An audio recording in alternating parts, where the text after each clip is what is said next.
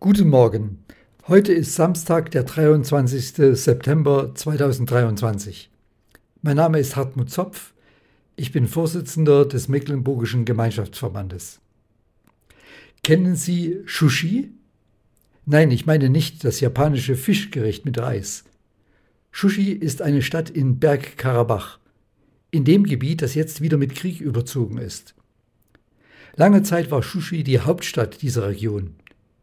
1920 wurden große Teile der armenischen Bevölkerung brutal ermordet. Im Karabachkrieg 2020 eroberten es aserbaidschanische Truppen und die Stadt wurde Aserbaidschan angegliedert. Genau in dieser Stadt begann vor 200 Jahren eine Missionsstation ihre Tätigkeit. Der junge polnische Missionar Martin Felician von Zaremba wurde von der Basler Mission dorthin ausgesandt. Er war in St. Petersburg durch das Studium einer deutschen Bibel und der Schriften des Erweckungspredigers Jung Stilling zum Glauben an Jesus gekommen. Als er mit einem anderen Absolventen 1822 im Kaukasus ankam, beschlossen sie, ihre Missionsstation in Shushi in der Bergregion Karabach aufzubauen. Worin bestanden die Aufgaben der beiden im Kaukasus? Zunächst sollten sie die dort gesprochenen Sprachen lernen, nämlich Armenisch, Tatarisch, Persisch, Arabisch, Türkisch und, ein Zitat der Missionsgesellschaft, was sonst noch nötig sei. Dann sollten sie mit dem Verkündigungsdienst beginnen, Schule, Lehrer und Predigerseminare gründen, christliche Literatur schaffen und auf einer eigenen Druckerpresse vervielfältigen. Zaremba ging es vor allem um die Belebung der bestehenden armenischen apostolischen Kirche. Eine große Aufgabe. Die beiden machten sich mit Schwung an die Arbeit. Sie übersetzten das Neue Testament ins Neuarmenische, verfassten evangelistische Schriften in verschiedene Sprachen und reisten in der ganzen Region herum bis nach Baku, der heutigen Hauptstadt Aserbaidschans. Überall gab es einzelne Menschen, die sich für das Evangelium öffneten. Aber die Geistlichen der offiziellen Kirche waren schwer zugänglich und widersetzten sich. In dieser Zeit schenkte ihnen der Herr ein besonders ermutigendes Erlebnis.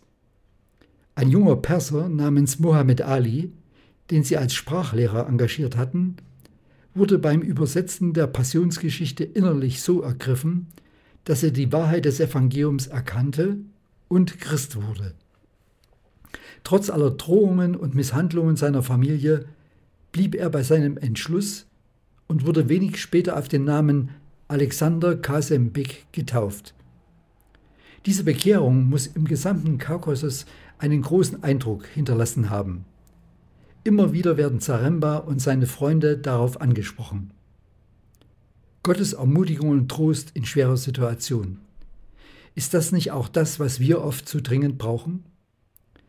So erlebte es auch Paulus, der im zweiten Korintherbrief Kapitel 7 schreibt, Aber Gott, der die Geringen tröstet, tröstete uns durch die Ankunft des Titus.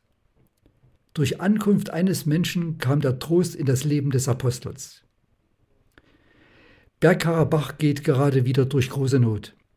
Das Gebiet ist diese Woche von aserbaidschanischen Truppen eingenommen worden. Viele der dort lebenden Armenier wollen fliehen, können aber nicht, weil sie kein Benzin haben. Die einzige Zufahrtsstraße von Armenien in die Exklave Bergkarabach war viele Monate von Aserbaidschan blockiert worden, sodass die Region völlig abgeschnitten war. Keine Transporte durchgelassen wurden und 120.000 Menschen in der Region am Hungertuch nagten. Was soll werden? Ich weiß es nicht. Es gibt viel Not dort, doch auch viele Christen unter den Armeniern. Sie brauchen gerade jetzt dringend unser Gebet. Damit können wir heute beginnen. Doch wir können auch praktisch helfen. Da gibt es zum Beispiel die christliche Hilfsorganisation GEN, G-A-I-N. Dort kann man unter dem Stichwort Projektländer Armenien finden und konkret Hilfe leisten. Wie auch immer, Eins ist inmitten dieser Notsituation ganz gewiss, dass der Gott, der die Geringen tröstet, auch heute dort Menschen mit seinem Trost aufrichtet. Vielleicht gebraucht er ja uns dazu. Amen.